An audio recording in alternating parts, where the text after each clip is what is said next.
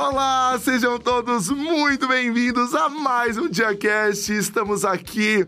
Eu tô muito feliz, eu tô. Já tava, a gente já tava no, no zero ali, no kkkkkk. Hoje é um programa especial de Estela Artois. Tô muito feliz com Nathalie Neri aqui. Ai, tô muito feliz de estar aqui, Rafa. Finalmente com você de É. novo. Eu sou a Gabi. Eu já tava assim com a Gabi, tá? É, eu percebi que vocês estão de. golpe, inclusive. Vocês estão, de kikiki. A gente tá feliz de estar aqui. A gente vai ter uma conversa incrível hoje com as nossas convidadas. Exatamente, estamos aqui com Lued Luna e Andressa Cabral. Sejam muito bem-vindas ao DiaCast. Obrigada, satisfação imensa. Oi! Maravilhoso. Então é isso, então antes da gente começar, a gente precisa rodar a nossa vinheta, então bora pra vinheta.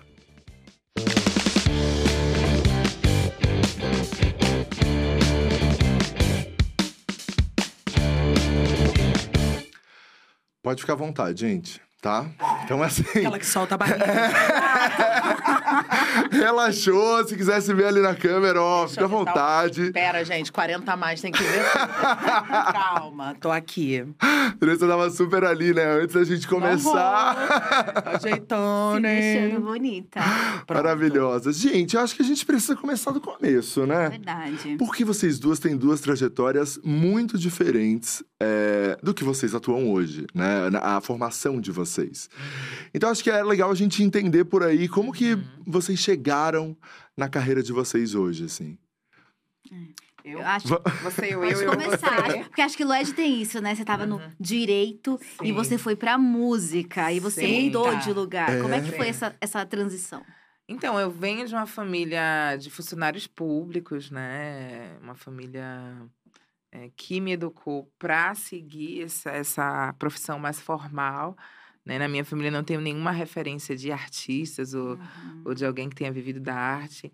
Então, minha vida era bem assim, é, família Doriana Preta, assim, papai, mamãe, né, classe média.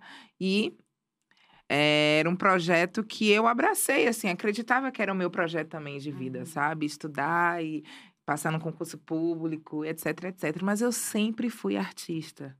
Eu não me conheço não sendo artista. Eu sempre fui uma criança com uma inteligência super criativa, cantar, fazer música, era minha brincadeira predileta, só que a gente eh, não se vê possível, né? Eu acho que essa ausência de, de, de representatividade, assim, sobretudo na minha cidade, que é uma cidade negra, mas as Salvador. grandes... Salvador, Salvador, né? a cidade mais negra fora de África, mas as grandes cantoras, as grandes artistas, assim, sobretudo o Carnaval da Xé, eram todas brancas. Então, eu não me via possível. E eu tinha tudo ali na mão, assim, realmente não tem uma história triste para contar. Uhum.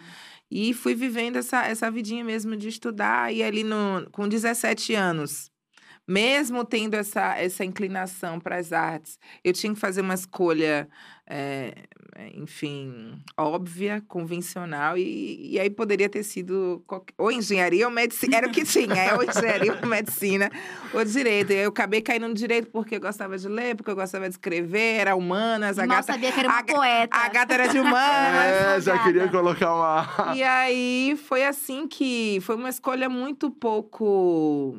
é, como eu posso dizer, muito distante do que da minha essência, assim, né? Então eu precisei amadurecer isso com, só com 25 anos depois, né? Já tava, eu já estava estagiando, Mas você Já- estudou e terminou? cheguei a terminar. Mas quando eu decidi fazer ser cantora, eu estava no quinto semestre ainda. Uhum. Então, por um momento, eu até pensei em desistir. Mas não conta nem pra painho nem pra mainha, né? Não. Tipo, Você recebe o e-mail, mas lê o anexo, mas marca como não, Não. lida. Segredo, segredo absoluto. Quando eu contei para meus pais que eu ia viver de música, eu já tava com minha passagem comprada para São Paulo. Falei, Vou viver de música e eu tô Tchau. indo embora. Vou viver e tem um plano. É, tem um plano. E aí foi, eu fui fazendo essa transição assim. Eu tinha um dinheirinho ali do estágio, aí comecei a pagar a linha de canto, assim, meus pais completamente alheios, exatamente isso. E cá estou, né, com 27. Eu decidi vir para São Paulo, vim com minha malinha, um violão. Comecei Eu a fui, cantar por tava, aí, viu, cantando, gente? cantando em sarais. Eu Tá, falei justamente pra Lued, eu lembro de 2015, Sim. eu numa roda de conversa, falei, Lued, eu tenho uma, uma memória muito viva lá no CC, CC... CCSP. Isso, e do nada eu lembro de ver a Lued, eu lembro você falando que chegou e você declarou uma Sim. poesia, eu lembro que eu chorava e todo mundo chorava, eu falei, meu Deus, ela é uma força da natureza. Sim, e aí as coisas foram acontecendo, porque quando você tá alinhada realmente com, com, com o seu destino, né? Com o seu Uhum. caminho, as coisas vão fluindo mais naturalmente. Tudo é. Eu lembro que tudo era muito difícil pra mim, meu Deus. Ainda Sabe? é. Ai, meu Deus. Ah, mas assim, pra coisas objetivas, sabe? Meu Deus, vou passar no vestibular, eu vou. Agora eu vou. né? É. Não, e, com, e, com, e com a música é tudo, apesar né, das, das, das barreiras né, estruturais que Uhum. tem, disputar essa, essa, esse mercado da música que é super competitivo, eu sinto que tudo fluiu, assim. Que, evidentemente, assim, quando eu cheguei em São Paulo, tudo aconteceu em cinco anos, de Uhum. lançar disco, de ficar conhecida, de estar aqui fazendo a É muito publi da, pouco da tempo. dela, da- tudo isso. Foi rápido, perto das traje da trajetória de outras pessoas. E eu, eu acredito que é porque eu tô alinhada mesmo com o que eu tenho que fazer nesse mundo, que é o que eu sei fazer, que é cantar, que é escrever, sabe? Talento, E esses né? pais, eles, quando você falou, É. mãe, então. É, vou pra São Nossa, Paulo. Não é direito, Ai, não. foi uma crise, assim, o sonho da minha mãe é que eu fosse diplomata, na verdade, assim. Ah, diferente, Como é né? é? Diferente. Eram sonhos Adelaide. ambiciosos. Tia Adelaide, a gente tem uma notícia pra senhora. Não, ela já tá, já, ela, meu fã. pai, mais do que minha mãe, meu- acho que minha mãe demorou um pouco mais pra, pra se Assimilar. convencer, não, mas meu pai foi mais fácil e, e vai em todo show e é meu maior fã. Ai, e, e também porque ele tinha uma relação mais próxima com ele era o mais musical dos dois, Uhum. assim, ele ele não era músico, mas tinha uma bandinha de final de semana, tocava uma percussão, tocava um instrumento, ele era mais Você mais já tinha uma referência de casa, Sim. então, apesar dessa tendência para te colocar em profissões Sim. mais técnicas. Exatamente. Salvador é uma cidade extremamente musical e minha família também era extremamente musical. Meu pai é do reggae, rasta. Então, muito da influência do que eu faço da minha música era do que os meus pais ouviam e me incentivavam a ouvir e tal. Mas Demais. E eu- Daí, pra ser cantora é outra coisa, né? É. Eu falei, se vocês foram minha escola de música, você... não foi proposital, mas é isso. Eu acho importante a gente tá aí. lembrar que a gente justamente tá aqui com a chefe Andressa e com a Luege, Exato. porque a Estela tá com um projeto muito incrível que estimula, né? E a gente vai falar um pouco mais sobre ele, estimula a presença de mulheres em lugares de liderança na gastronomia, né? E vocês têm histórias muito importantes para contar em suas profissões. Eu acho que como a Luege falou que é isso, você entrou no mercado da música e viu que era extremamente competitivo, a gente tem dados, né, que mostram que a gastronomia também não é um lugar de mulheres, ainda mais mulheres Nossa. pretas. Extremamente E você, excludente pra mulher preta. Andressa, estava na medicina É, antes, né? como é que foi essa também troca é um também? lugar É. excludente para mulheres Exato. pretas. É, a medicina, da mesma maneira que a gastronomia, é, é um, um ramo que a gente tem uma expectativa muito glamourizada. Uhum. E eu acho que o que também não tem discussão é que é uma carreira das tradicionais. E hum, eu acho que famílias pretas tendem a ter essa expectativa desse filho se desenvolver numa carreira tradicional, até por causa de todo o estigma Uhum. que, que a pretitude carrega consigo da subalternidade, Uhum. né? Então, eu, eu invisto, eu tento me colocar nesse lugar dos teus pais, da minha mãe, da minha Uhum. família e de outras famílias, né? É, eu tô criando uma menina para ser uma cidadã, uma mulher potente, e eu preciso dissociar a minha filha, a minha prole, desse lugar de subalternidade é, do trabalho, do pensamento, da existência. Então, várias vezes eu, eu acho que eu fiz esse, esse raciocínio sozinha para viver bem com o não apoio inicial da minha mãe do- quando eu saí da, da medicina, sabe? Minha mãe, eu perguntei para você Uhum. porque eu me lembro da, da frustração que foi Uhum, para minha é família. E você chegou, você tava atuando? Não, eu fiz até o quinto ano. Então, é, eu, eu falo para os meus alunos, né? Você está atuando desde o dia que você passou no vestibular. Uhum. Mas óbvio que eu não era médica, Uhum. mas eu era acadêmica. Então, eu dei um ano de plantão numa maternidade no Miguel Couto, sabe? Para todo aquele seu microcosmo social ali, Andressinha vai ser médica. Uhum. Andressinha já tá quase lá. Eu tava de. tinha- minha avó tinha que passar os meus jalecos Uhum. né? Eu voltava exausta, tinha uma outra gota de sangue na minha roupa. Uau! Caramba! Ela tá médica mesmo. O povo pedir indicação de remédio. É sobre. É. É, é aquele orgulho de dizer num domingo de Páscoa, cadê a Andressa? Ela tá no Tá no plantão. plantão. Só pra Maravilhoso. Isso é maravilhoso para essa família se fortalecer Uhum. dentro dessa autoestima que foi destruída em séculos. Uhum. E, e existe um lugar de intelectualidade que é, é inegável. E que, que o direito entrega, que a engenharia entrega, que a medicina entrega para esse, pra esse membro da família e que as artes não vão entregar dentro de Brasil, dentro da história do Brasil.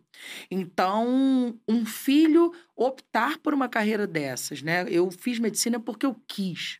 Uhum. Eu quis a vida inteira e eu era muito boa. A minha brincadeira era sempre de médico. Ah, de médico legal. Tá legalizado. Epa, epa. Não, eu posso explicar. Horário. Mãe. Não, a minha brincadeira, meu, meu presente preferido era o pequeno químico, o primeiro químico, uma coisa assim, que era um bagulho cheio de Tubo de ensaio. tubo de ensaio. Quando acabava tudo, eu já começava a botar um fio dentro do negócio, que eu queria ver a explosão. Mas eu gostava desse, dessa coisa do A cientista. chefe que flamba hoje, É. né?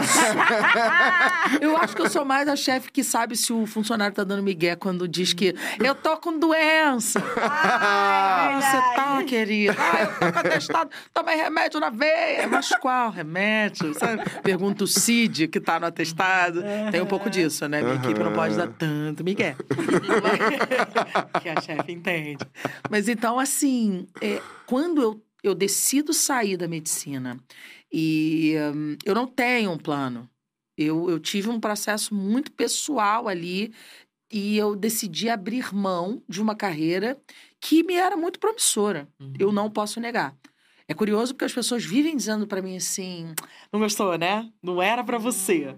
Você sempre foi outra coisa. Não, não, não, não, não. Não é nada disso. Tem vestido que você gosta a vida inteira e tem uma hora que você não quer mais ele. Fala, vou dar esse vestido pra Aham. alguém, que ele vai ficar maneiro. Eu já fiz isso com o marido, né? Fazer isso com a minha carreira.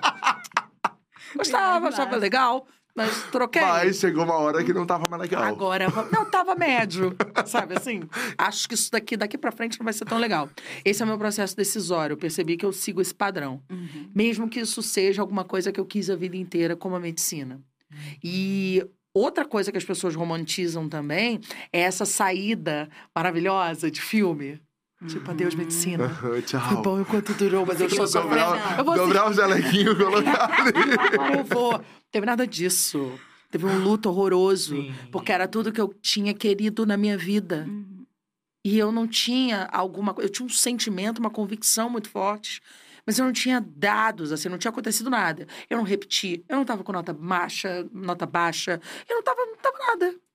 Era uma convicção, era, era a minha intuição ali, dizendo: esse caminho pode continuar sendo bom, mas você já sabe que ele não tá ótimo, não tá excelente.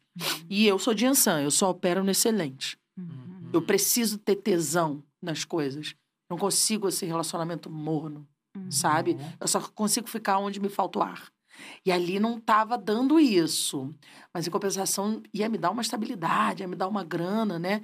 E o pior, para onde eu iria? Eu não sabia para onde eu Ah, a iria. gastronomia ainda não era. Não, não era um- Tava nada. Eu tô te falando que eu só queria medicina. Bafo. Falei, agora lascou-se. O que que eu vou Caramba. fazer? Ai, E aí então, volta essa mãe, volta essa família que abraçou o meu sonho durante a vida inteira. Não foram eles que me introjetaram um, uma- um- um sonho. Você tem que ser médica porque médico Uhum. que é legal. Não foi isso. Mas eles, eles foram ali, ó, tá passando mais um ano. A Andressa ainda tá querendo. Tá mais um ano, sabe? E aí, quando eu já tava lá dentro, também não contei pra ninguém, não. Me lembro que eu fui pra uma festa de Herê, eu morrendo de medo do Herê Ah, virar e Herê contar. é isso. O Herê vai lá e Menina, eu falava, olha, se você não contar, eu vou te dar isso, vou te dar aquilo. Não contou, não. Fui lá, fiz um vestibular. Eu também não sei, menina, eu sou muito cagona. Eu dei um jeito, arrumei um vestibular em outubro. Caramba. Eu mandei uma amiga, minha, minha internet na época estava cortada. Liguei para uma amiga, amiga, minha amiga da faculdade de medicina. Amiga, Camila, minha comadre, vê se tem curso de, medici- de gastronomia eh, na faculdade aqui no Brasil. Ela, o quê, amiga? Não, só vê, amiga. Só vê e me conta. Aí achei o curso, me inscrevi num vestibular, fui pra festa de herê. Dois dias depois da festa de herê, ele não contou nada, tudo limpo. Fiz o vestibular, passei, me matriculei, só contei mesmo quando virei o período no ano seguinte. Falei, então, Família. troquei, viu? Mudei. Não é mais medicina, Troquei, mas, não. mas já tô no segundo período, agora vai. Caraca, mas, mas daí como é que veio a gastronomia? Eu tentei ser pragmática no meu processo decisório. Porque, um, eu quero sair da medicina. Dois, eu não tenho um segundo plano. Três, eu preciso entregar um segundo plano, que eu preciso entregar algum diploma para essa família preta. Que eu já entendi a relevância disso. Sim. E aí eu passei um mega luto. Eu tenho esse mecanismo de me fechar no meu quarto, boto o blackout, um ar-condicionado bem frio e fico ali, grieving. Sentindo sofrimento, o corpo, né? aqui, ó. Aham. Vou sofrer, mas eu vou sair daqui nova. E aí, Sai. Menino, deu duas horas, não tava saindo nova. Deu três, eu falei, ai, caralho, o que, é que eu vou fazer nessa vida miserável? Um dia inteiro, eu falei, meu Deus do céu. No dia seguinte, eu falei pra mim mesma, gata, você precisa dar um jeito. O que, que você vai estar estudando, você vai ter que voltar pro negócio dessa faculdade, que não tava trancada. Aí eu falei pra mim mesma, olha, eu acho que eu tô assistindo muito programa de gastronomia. Hum. Será que eu não quero fazer isso?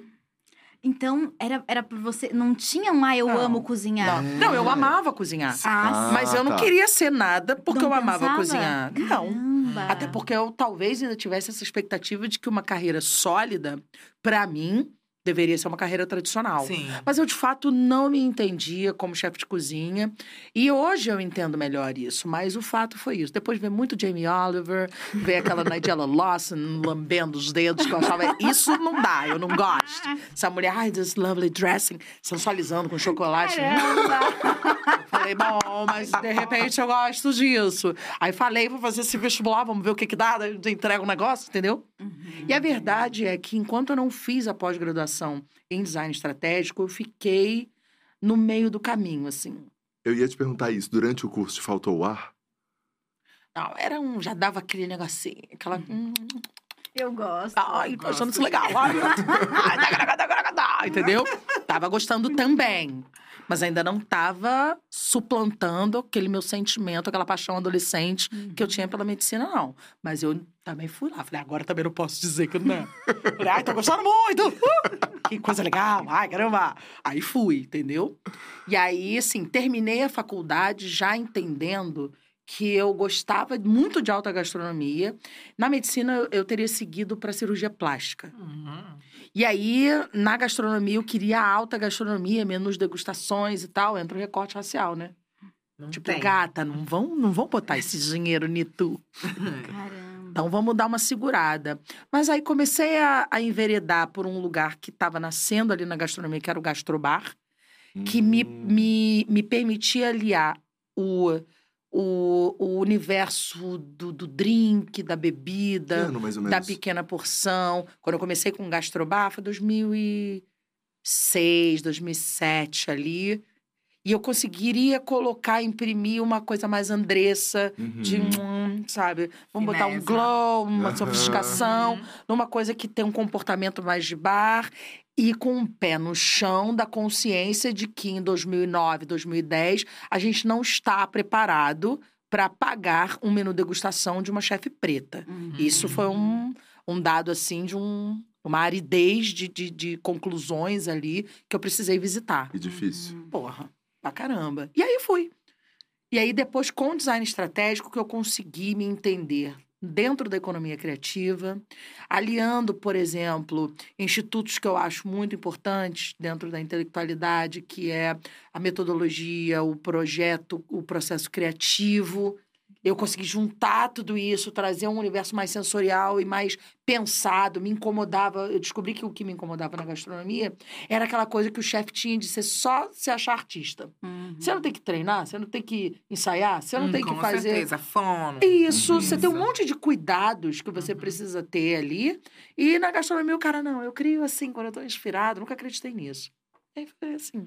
Eu acho incrível isso que você trouxe, Andressa, porque só afirma, né, dados que a gente tem aqui. Exatamente. O PNAD, por exemplo, pesquisou que 96% das cozinhas de casa no Brasil são lideradas por mulheres e apenas 7% dos restaurantes são liderados por mulheres, os que são premiados, Os premiados, É. exatamente. né? A gente tem uma maioria de homens dominando quando é chefiar uma cozinha profissional. Quando o assunto é origem das cozinhas, é, o histórico da vida da gente, né? As suas lembranças, normalmente, vêm de uma figura feminina liderando essa cozinha Uhum. caseira. Isso, inclusive, nas entrevistas com os meus colegas. Eu vejo isso com as minhas colegas. Sim. Todo mundo relata uma história com uma mãe, com uma avó, Uhum. uma tia. E a parte dolorosa também. Quem vem das, das, das elites também tem uma empregada doméstica para Uhum. referir essa figura dentro de Hum. casa. Mas quando a gente sai desse lugar do doméstico, do improvisado, do apenas afetivo e vai para um, pra um campo de, de. Não, mais ou menos. Porque quando a gente vai para o mercado, quando é a caixa baixa, a gente ainda tem uma massa mais preta. A gente pode ter até mulheres, a gente tem as merendeiras nas escolas. Uhum. Uhum. A questão é quando a gente acende. Quando você passa de um, de um corte ali e, e a gente está falando para onde vão os investimentos, para onde vai a formação, para onde vai a maior visibilidade, para onde vai mais crédito. Aí sim a gente está falando dessa gastronomia que é um homem, um homem Uhum. branco. Uhum. E olha que incrível, porque todo esse, esse ponto que você trouxe está muito ligado com o projeto da Estela Artois, é, que é o- a plataforma Juntas na Mesa. E é, é incrível, assim, eu queria muito saber, primeiro, da participação de vocês nesse Uhum. projeto. é, como foi o convite, como surgiu, e um pouco sobre o projeto. No meu caso, né, como vocês estão ouvindo aí, minha gente, eu não sou chefe de cozinha, eu sou cantora. Exatamente. E com lançamento aí na sexta-feira. Quem tá se perguntando o que, é que essa menina tá fazendo aí é porque eu fui convidada, assim, foi uma honra para mim participar desse projeto, mesmo que indiretamente, para participar é, do jantar, né, de lançamento do projeto. Eu fiz um takeover ali no Instagram da. Estela Artois, comi os pratos maravilhosos É. delas, assim, me emocionei muito, eu cheguei a chorar. Né, Eu não sei se eu estava com TPM, eu não sei o que que era, mas eu cheguei a chorar vendo o depoimento de cada uma delas, assim, porque ainda que eu não seja da gastronomia, é, ser mulher em qualquer mercado, né, mercado da música, no mercado da, da- da gastronomia, seja qual for, é, são, são histórias que se conectam. Eu me vi em cada história delas, assim, sabe? Uhum. Então, eu me emocionei muito, né, quando é, elas falam das dificuldades, né? De ter que se provar o tempo todo, de se mostrar melhor, de não ter crédito, de não ter dinheiro para fazer as coisas, que eu acho que o prato dela foi um prato muito simbólico, que foi da, da prosperidade, eu acho que é sobre isso. O primeiro fator, acho que a, o que mais influencia o sucesso ou não é, de uma mulher é, em qualquer carreira é a ausência de estar no capitalismo, é a ausência de financiamento, é a ausência de crédito, é a ausência de dinheiro para você conseguir materializar o seu sonho,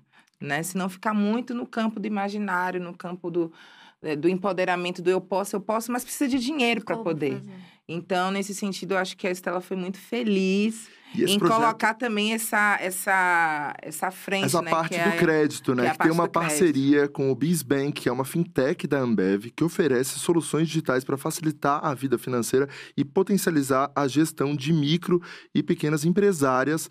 A Estela vai trazer uma oferta de crédito para apoiar mil mulheres empreendedoras no setor da gastronomia no Brasil e serão disponibilizados empréstimos de até 100 mil reais por empreendedora. Então é isso que você está falando, Uhum. né? É, é de fato colocar até mil mulheres empreendedoras. Exatamente. É muito legal. E nós, mulheres negras, somos empreendedoras por natureza, né? A gente faz isso desde, desde sempre. A gente alforriava os nossos, né? Trabalhando nas casas, fazendo um bolinho de acarajé, que sou baiana. Então, a gente sabe empreender.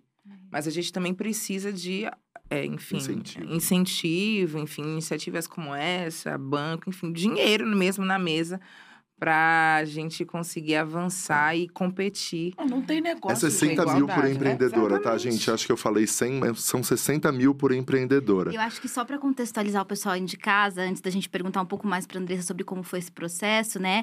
A Estela criou o projeto Uncom- Uncom- Uncomfortable, ai, inglês, Uncomfortable Inglês. Foods, comida desconfortável, né? Que chamou chefes brasileiras para fazerem pratos que de alguma forma, a Andressa vai poder explicar isso mais, Sim. mostrassem esses incômodos dessa desigualdade de gênero é, dentro do mercado da gastronomia. E você criou um prato. Não, antes disso, eu queria falar um pouquinho, porque eu, eu já venho com esse trabalho com o Stella Artois numa relação de que não vem nem desse ano, né? Então eu percebo isso da gente da gente ter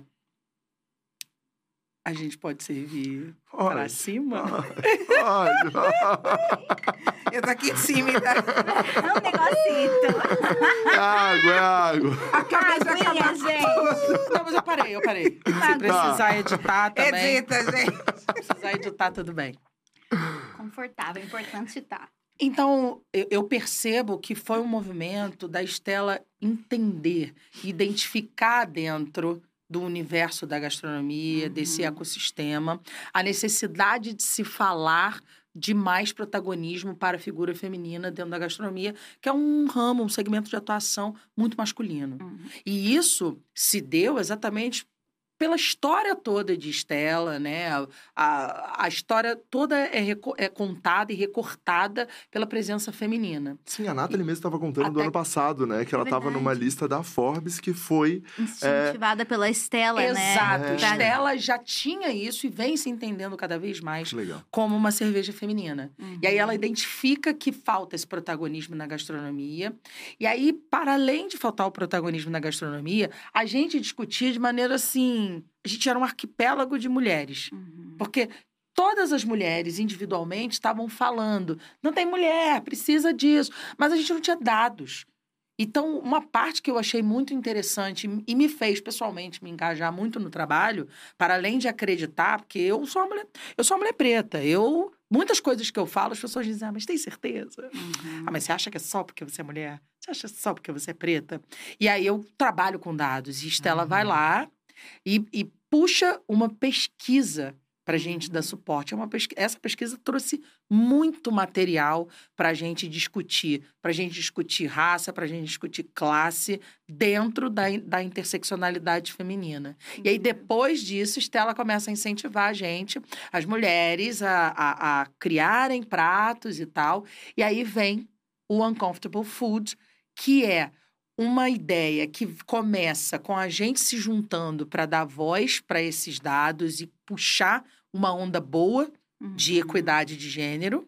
A gente tem esse jantar de lançamento, mas não vai parar por aí. A gente Uhum. ainda vai ter outras ações. O meu prato, dentro, dentro dessa história, era para falar do, da falta de crédito. Mas uma coisa que eu coloquei na mesa, por exemplo, foi: gente, eu não quero cozinhar desconfortos. Uhum. Eu não quero celebrar o desconforto. Então a gente chama de uncomfortable food para chamar as pessoas, para ouvirem quais, quais são os nossos desconfortos. Mas a nossa proposta é exatamente cozinhar o que, que a gente pode fazer se a gente não estiver com esse desconforto. A gente quer ser Incrível. confortável. Sim, A gente não quer ser guerreira. sim. A gente quer brilhar, a gente quer tranquilidade Uhum. né? É, o meu prato fala do que, que é possível a gente fazer se a gente tiver crédito. Porque dentro do universo ali da, da, do business, é óbvio que precisa de dinheiro. Mas existem essas mulheres que, na maior parte da história do Brasil, elas lideram esses negócios, os negócios são familiares, existe todo um aparato emocional que essa mulher precisa imprimir para dentro desse negócio. Ela puxa a família dela. Então, ter mais crédito, essa mulher ter mais tranquilidade para ter mais staff, mais funcionários e não precisar estar tanto tempo dentro desse negócio e poder estar mais tempo com seus filhos, porque essa é uma dor que a mulher tem, Com né? É saber que você que existem vários contratantes que vão imaginar que como a mulher está em idade fértil, é melhor não contratá-la.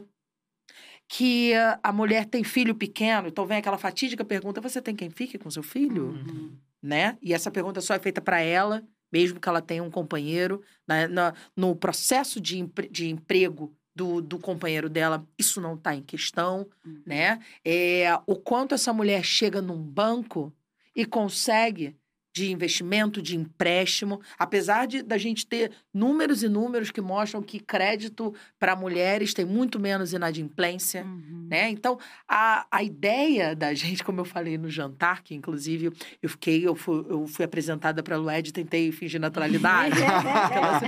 Vocês falam, eu queria muito te conhecer, mas não posso falar. Tava louca. Enfim, mas agi Escuta naturalmente. horrores. Falei, oi, querida, tudo bom? Prazer. Finíssima. Agi naturalmente, né? Por dentro eu era o quê? Tá, tá, tá, tá, tá, tá. Tremendo. Bem louca. Então, a ideia do, do prato, que a gente chamou de lagostim da prosperidade, era mostrar de maneira muito objetiva. Bota o dinheiro no negócio liderado por mulher. Aqui não tá faltando intelecto, aqui não tá faltando aparato técnico. Aqui não tá faltando estudo nem disposição. Só falta dinheiro mesmo. Uhum. Deixem de ser cínicos. Vamos parar com Uhum. isso. Bota o dinheiro aqui, cara. A gente sabe fazer. Entendeu? É claro que é, minha mãe fala, né? é, a, a- como é que é? A boa. Dispensa boa faz a boa cozinheira. É um ditado popular. Entendeu? Aí, pô, a gente botou, a gente botou pra estrondar. A gente botou lagostim, a gente botou foie gras, a gente botou uma bisque, que é extrema, é um molho clássico, mas é extremamente técnico, né? Se você errar, você tem prejuízo de coloração, você tem prejuízo de textura, é, fica mais amargo. A gente botou folha de ouro, o ápice, Caramba. né, do entendimento do que, que o dinheiro pode Uhum. proporcionar. É um prato que ele é bonito, ele tem uma... Gostoso. Exato, ele tem uma é de combinação... conhecimento de É, causa. de quem Dá pra isso. É isso. Um pareamento de sabor que é extremamente sofisticado, né? Você botar fígado com um fruto do mar, né? E, e- e ouro, e uma flor de abobrinha com uma técnica toda tranchã. Eu criei junto com a Bruna, né? E a Bruna já tinha a flor de abobrinha lá, a gente fez ela recheada, né? Ela faz no restaurante dela, na Birosca. Então, assim, a gente trouxe muita coisa ali num prato que tinha, basicamente, não tem imagem dele. Poxa. Passaram umas imagens Passaram aqui tudo, agora. mas ninguém é... separou um, né? é. Botaram da Do cafeira. Parabéns pra você. Mas o prato, ele tem... Ele tem três elementos. Ele tem ali um lagostim, uma, uma flor recheada, passada numa tempura, e um negocinho assim. Simples, né? Mas precisa de dinheiro, né? Uhum, Sabe?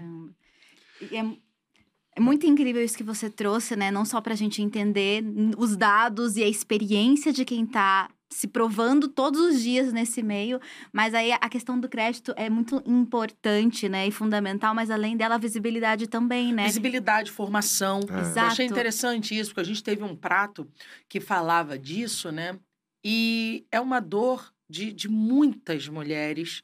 Não é a minha especificamente, tive acesso, mas a gente vê muitas mulheres que não estão nesse lugar Uhum. de ter uma, uma formação técnica, Uhum. que vão tendo que enfrentar as intempéries do mercado com um conhecimento completamente empírico, né? Uhum. Elas vão no feeling. Só que isso tem limite, né? Uhum. E, e a formação também, ela vai, para mim, ela contribui também num atributo que é que é segurar um pouco aquele sentimento de que o que é produzido por mulher é sempre é, emocional, Uhum. porque mulher é mais emotiva. A mulher cuida mais, né? Porque ela é mãe. Não, nem toda mulher é mãe. O que a gente está falando aqui é que vocês estão dando menos valor, vocês, pelo amor de Deus, tá, gente? nem sim, nem é sim, você, no- nosso ouvinte, pelo amor de Deus. Mas é justamente essa pessoa que está questionando o valor de mercado de uma produção criada por uma mulher. Uhum. E aí perguntam, mas onde ela estudou? Porque isso aqui é bem afetivo. Como se afetivo fosse alguma coisa que é menos elaborada Sim. que tem menos valor, a percepção de valor à medida que você tem formação dessa chefe, ela vai aumentando. E o último, o último pilar que a gente desenvolveu no, no jantar, no menu, que foi a visibilidade, é em conteste. Uma coisa é, provavelmente, mais da metade da- dos ouvintes da gente nesse momento nunca ouviu falar de mim. Mas eu tô aqui hoje para falar e a partir de hoje eu mesma estou contando. Você que está me ouvindo, você está ouvindo a minha voz saindo, é o meu texto, é o meu, quer dizer, não era o texto, né? Uhum. Mas quando você vai na minha rede social, você está ali vendo como eu escrevo. Uhum. Exatamente, você está ouvindo do jeito exato como eu falo. E não é todo mundo que tem esse direito. Uhum. Então, gente, quando a gente fala de visibilidade, a gente está falando também de todo mundo que está num programa de televisão, que difunde a gastronomia. Eu não Uhum. tô aqui para reclamar de programas de televisão, mas eles estão ali mostrando uma faceta da gastronomia, que é a faceta do entretenimento. Aquilo não diz respeito a uma cozinha profissional. E quando você está vendo ali na televisão, quantos apresentadores, quantos chefes, quantas pessoas que estão é, significando ali visualmente a Uhum. autoridade intelectual são mulheres. É. A maioria é homem e a cota que tem é uma mulher branca. Isso. Geralmente. Isso. Quando a gente vê uma pessoa que você fala assim, fecha os olhos agora e imagina assim, fulano é fu- fulana, essa pessoa que eu tô pensando agora, ela é sinistra em gastronomia, ela sabe muito. Toda vez que ela fala, eu paro para ouvir. Quantas delas são mulheres? Eu não vou nem perguntar quantas delas são pretas. Exato. Entende? Dos professores que você teve, até fora da gastronomia, mas dentro da gastronomia. Qual foi aquele professor que te marcou? Você fala assim, eu sou esse puta profissional de gastronomia que eu sou, foi essa mulher preta. Uhum. Vai ter 14 pessoas aí falando só, entendeu? Então, a gente precisa falar dessa, dessa visibilidade que a mulher precisa Uhum. representar para que a gente possa ter formação de novos profissionais que possam se basear na existência delas e no trabalho delas, né? Perfeito. Nossa, militei toda, vou estar tomando Nossa, uma não, falou tudo. É, arrasou, porque tem o ponto, tem todos esses pontos que você falou da visibilidade, do crédito, da formação, e também tem uma parceria aqui com a ONG Gastrono... Gastromotiva, que é uma organização que trabalha o alimento como uma ferramenta de transformação social para criar o programa e atender até mil mulheres desenvolvendo suas habilidades socioemocionais que prepararão essas mulheres para a inclusão no mercado da gastronomia. Então, realmente tem todos esses pontos que é muito legal. Isso é fundamental. A Gastromotiva é, ela, ela é uma organização que tem no mundo inteiro, né? A gente tem no, no Rio de Janeiro também. E eh, eu acho que é, é um projeto que o todo dele, ele trabalha com as pessoas em vulnerabilidade social. Então, não me surpreende que a parceria com eles, eh, que tenha sido com eles a parceria para desenvolver mulheres, né? E ah, eu acho que é uma forma da gente empurrar para o mercado. Se a gente, no dia seguinte dessa formatura, a gente tem mil mulheres já com alguma formação, com alguma condição de brigar por lugares e já imaginar que esse é um primeiro passo. E aí elas vão poder dar outros passos. Se você começa a sua vida profissional dentro de um lugar assim, de, do, que o estudo vai ser valorizado, que o estudo é possível para você, eu acho que já é aquela mensagem de vai. A partir daqui Uhum. você vai procurando mais, sabe? Porque nem isso chega na maioria das mulheres, né? E como foi, é... Lued, sua chegada aqui em São Paulo na música? Você veio então com seu violãozinho, Uhum. e daí você chegou em São Paulo. E como que a coisa aconteceu? O que, que, que aconteceu? É porque eu acho que é muito interessante sobre Uhum. o que a gente conversou aqui, Uhum. porque a gente tá falando de duas profissionais que conseguiram chegar em um ponto muito importante da carreira, a ponto de Uhum. influenciar outras pessoas, ser indicada para um Grammy que já você conta isso. Com muita paixão e profissionalismo. Vocês foram atrás de profissionalização em cada uma do- das áreas que vocês Uhum. decidiram. E é isso, você estava fazendo direito e você começou a investir em aula de canto. E você Sim. decidiu intencionalmente ir para São Paulo fazer tua carreira. Estrategicamente, porque é isso, assim. Infelizmente, a gente sabe que a divisão econômica e cultural no país é completamente desigual. São Paulo é onde se concentra a maioria das empresas, do dinheiro, e estrategicamente eu decidi vir para São Paulo com esse objetivo de fomentar a minha carreira. E aí, chegando em São Paulo, é, vim sozinha, né? Vim sem parente, não tinha nenhum parente conhecido. Depois eu descobri até que, que tinha o meu povo espalhado por aí. E baiana é assim. É, enfim, vim sozinha, sem conhecer absolutamente ninguém. Então, eu tava vivendo essa solidão, né? De, de não conhecer ninguém, mas uma outra solidão é, se fez, assim, convivendo na cidade, andando pela cidade, que é, foi a ausência de pessoas pretas, assim, né? Eu, eu morava ali na Barra Funda, logo quando eu cheguei, eu morei ali na Barra Funda, eu ia numa padaria, e eu era a única pessoa preta naquela padaria, né? Então, eu sinto que São Paulo passou por um processo de embranquecimento muito forte. Acho que foi uma cidade que se enriqueceu muito, portanto, não podia ser preta demais. E, então, bairros que eram necessariamente negros foram se embranquecendo e gentrificando. E eu cheguei aqui no momento onde estava um boom da imigração é, haitiana, né? Teve aquela questão toda. E, e, e, também africana, não sabia que tinha tanta, tantas Áfricas uhum, no centro de São Paulo, porque eu também andei pelo centro. E aí veio essa crise mesmo identitária, né? De, ao mesmo tempo de eu não me reconhecer na cidade, de não me enxergar na cidade, é, as pessoas mais parecidas comigo eram as pessoas africanas, mas qual daquelas Áfricas eu poderia chamar de minha, né? Eu não conseguia me conectar com aqueles negros, né? Os negros da imigração, né? Os negros dessa diáspora. E aí surgiu um corpo no mundo, porque a crise foi profunda, minha gente. A crise foi filosófica, foi identitária. Nasceu a música Um Corpo no Mundo, gente. onde eu questiono, né? Onde, onde é o lugar desse corpo negro da diáspora, onde a gente não se vê representado na mídia, a gente não se vê representado na gastronomia, a gente não se vê representado na política, mas ao mesmo tempo tá lá na minha identidade que eu sou brasileira. Então, que Brasil é esse que a gente tem que disputar?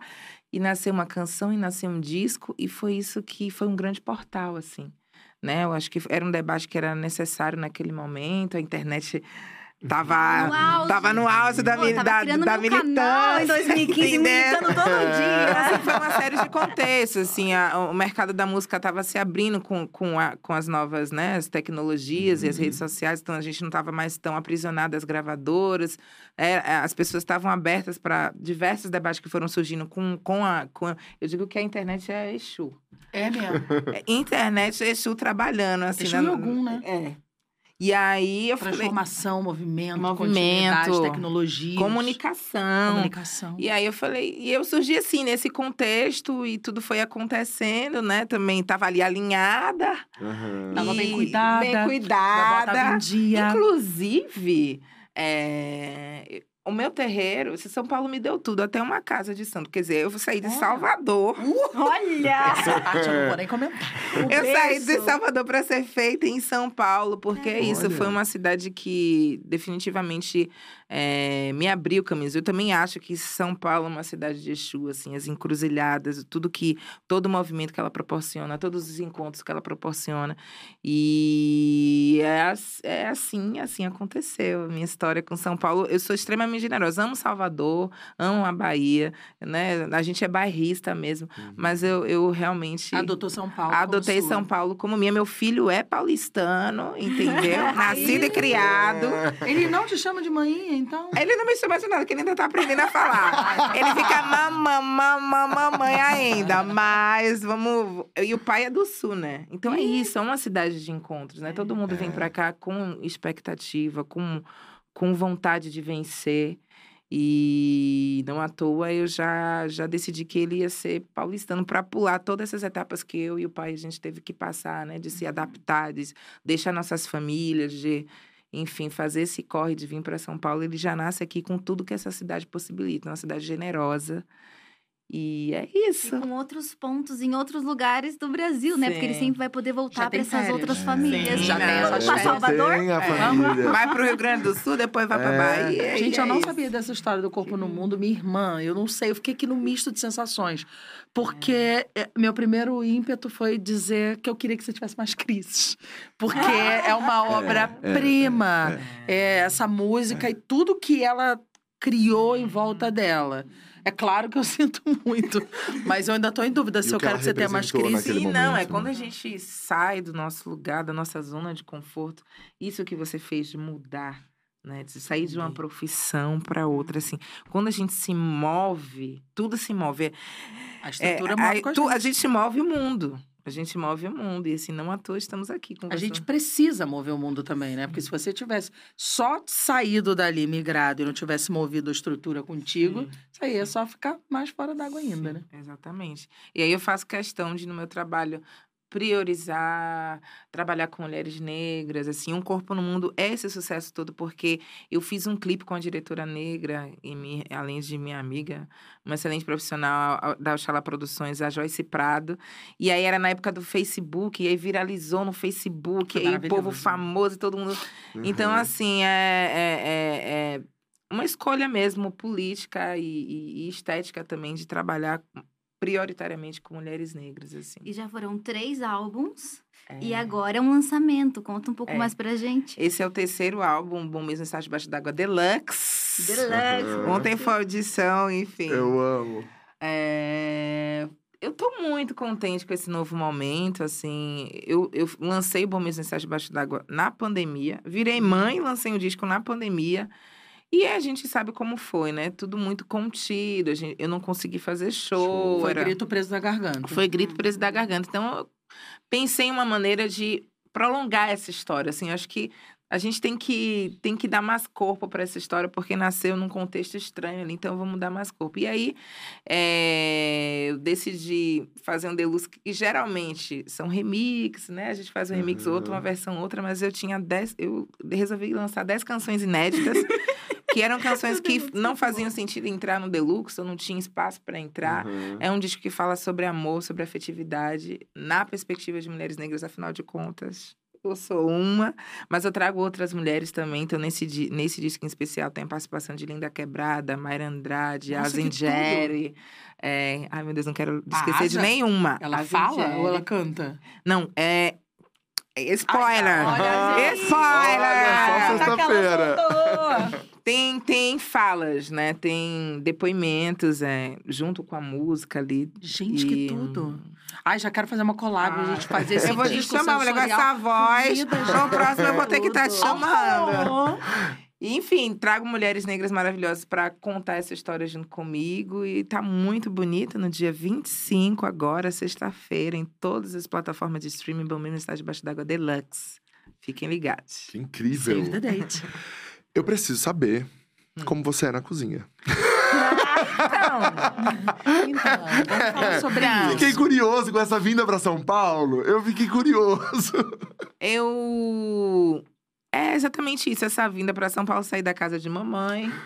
Tinha o né? quê? O que, que tinha na sua casa que era assim? Ai, que delícia. Na casa da minha mãe? Uhum. Gente, eu vou falar um prato super assim: Não, tudo bem. lasanha. Tá. Que era meu prato predileto, que minha mãe Mamãe fazia fazia. uma lasanha babado. A criança adora um queijo, um negócio Eu de detestava. Gente, olha eu, Sério? a Andressa estranha. Tipo, vamos na minha casa, minha mãe vai fazer uma lasanha aqui, ó. A, a vida saindo, esvaindo. Ai, que delícia. Eu amava a lasanha da minha mãe, mas vindo pra São Paulo, longe de Salvador, longe da Bahia, é, eu, eu acho que eu me tornei mais baiana de quando eu tava na Bahia. Que aí dava vontade de comer dendê, dava Pronto. vontade de comer moqueca, dava vontade de fazer. Então eu comecei, uma coisa que eu não fazia nunca, que era cozinhar, comecei a cozinhar. Primeiro por uma necessidade, mas no Aham. dia a dia é aquela coisa básica. Um feijão, de arroz, um feijão com arroz, um franguinho ali, grelhado. Mas você faz o quê? ótimo. Feijão de leite em casa? Você faz feijão... Sei fazer feijão de leite. Nossa, sei amor. fazer feijoada, sei fazer cozido. Gente, eu cozinho muito bem. Olha! Amei! E foi outra coisa que São Paulo me deu, né? Você vê como a necessidade faz o ladrão. Fiquei com saudade da Bahia e comecei a aprender a fazer os pratos baianos, que eu sentia saudade, o muquequinho, o cozido. Aí depois Ai, virei mãe. Aí, acarajé, Aí eu faço no terreiro. Ah, eu nem posso comer porque Não pode? é, a, a- a mãe, a mãe de todas nós é. É de é, Yansan? é, é de E não pode. Nunca mais e o comi, meu minha pode, filha. É tudo liberado. É que eu não tô na idade ainda. Entendi. Mas a minha hora vai chegar.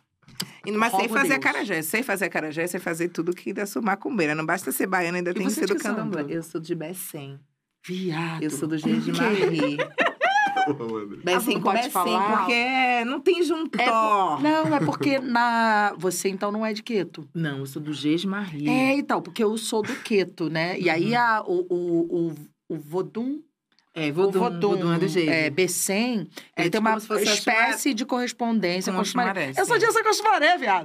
Oh, oh, rasgada, É, respeita, isso. para. Adoro. Eu, hein? Por isso que a gente abre caminhos, né? Por isso que a gente veio com esse cabelinho, É, né? gente, Uau. muito, muito Eu sou tempestade, tempestade, um monte de água e esse homem. É tudo. É isso. Ai, que axé. Momento. E é isso. Então, eu aprendi a, aprendi a cozinhar é, por conta dessa necessidade mesmo de, do dia a dia, de estar aqui sozinha, ter que cozinhar. Mas também aprendi a cozinhar bem por causa da saudade da Bahia, né? Que é um- um- um- uma, uma culinária super rica, né? Super também, né? bem elaborada, assim.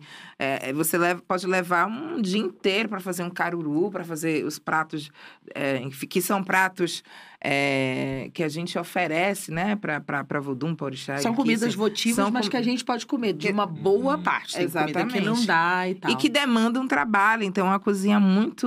O feijão do acarajé, que tem que Nossa. tirar a pele de grão a grão. E, e bater, e, E e coar, e moer, É. esperar escorrer. Então, é, é uma- essa cozinha do sagrado, assim, essa cozinha é, baiana, assim, foi algo que a São Paulo acabou me trazendo. Me deu isso também, olha só que cidade.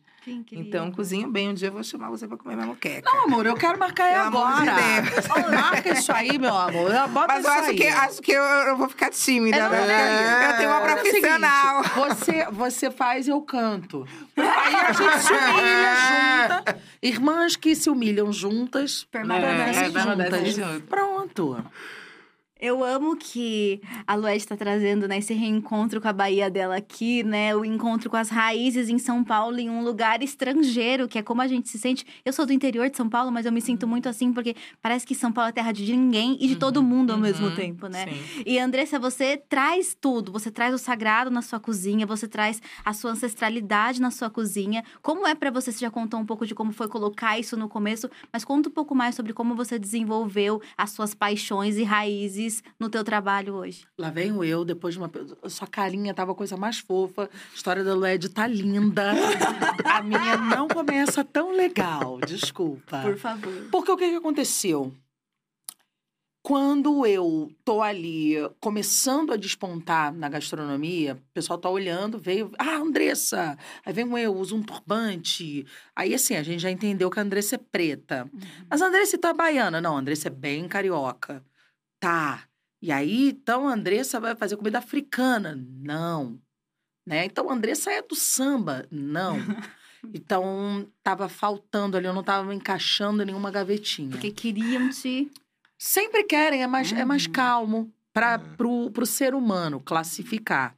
Mas a questão para mim que é mais cara é que classificar o preto é mais preguiçoso. Qual é o seu sobrenome?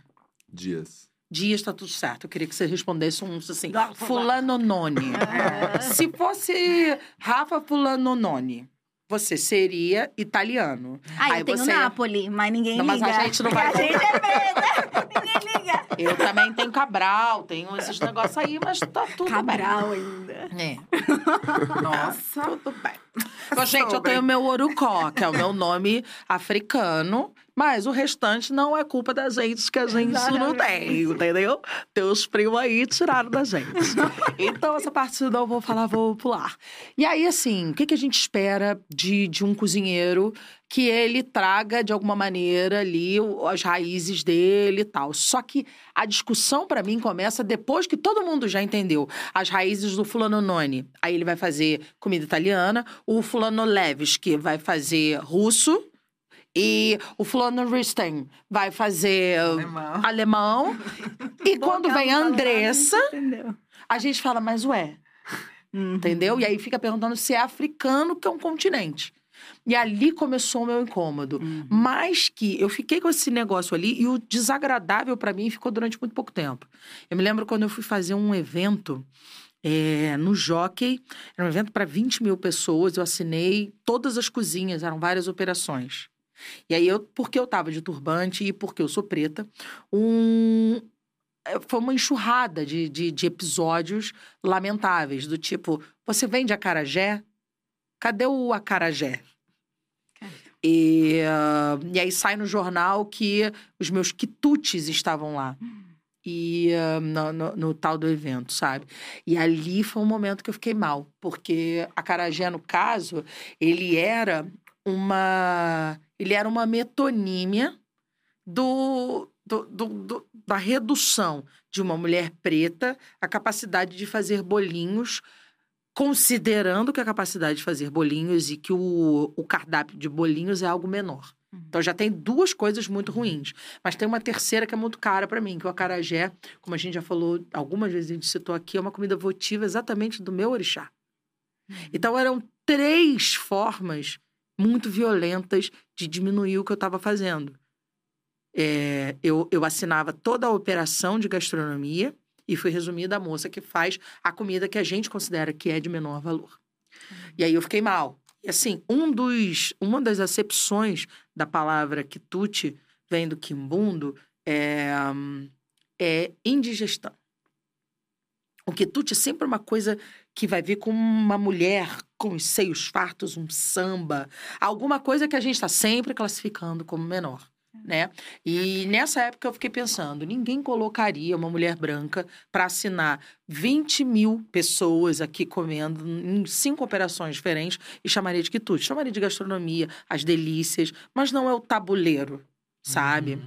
E ali, nesse momento, eu falei, eu preciso pegar a caneta para escrever a minha história. Eu preciso entregar meus releases prontos metaforicamente falando, uhum, sabe? Sim, eu preciso explicar para essas pessoas com as minhas palavras, com a minha voz, com o meu tom de voz, com a minha letra, quem eu sou e o que eu faço. Uhum. E aí, de novo, eu fui conversar, mas o que eu faço? E aí você fica meio, ai, tá, eu sei que eu gosto disso, disso, disso, disso. Aí eu fui tentando formular.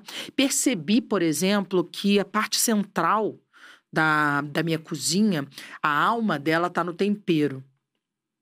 E eu sabia, eu me lembro bem do momento que eu fiquei muito sofrida, porque eu chamava de africano alguma coisa, porque o que eu queria designar é que era preto. Uhum. E aí, quando eu falava africano, isso trazia direto uma relação territorial que o preto em diáspora não tem. Eu não sou nascida nesse continente Sim. e nunca tinha pisado nesse, nesse continente. Aí eu achava que eu estava sendo impostora. Foi difícil essa construção. Depois que eu conheci design thinking, depois que eu fui estudar design estratégico, eu fui ter um pouco mais de calma. A coisa foi seguindo. Nesse 2015 que você está vindo, que você está criando seu canal, eu estou começando a costurar. Eu descosturei todos esses retalhos que todo mundo trouxe para mim e fui botá-los no lugar onde eu queria. Então eu entendi que a minha cozinha tinha uma alma temperada, mas ela tinha muito mais do que sobre ingredientes ou origem territorial, ela tinha algo de alma. Então, a alma era. Não, não, não. A alma era temperada, era colorida, era vibrante, mas era de alma primeiro.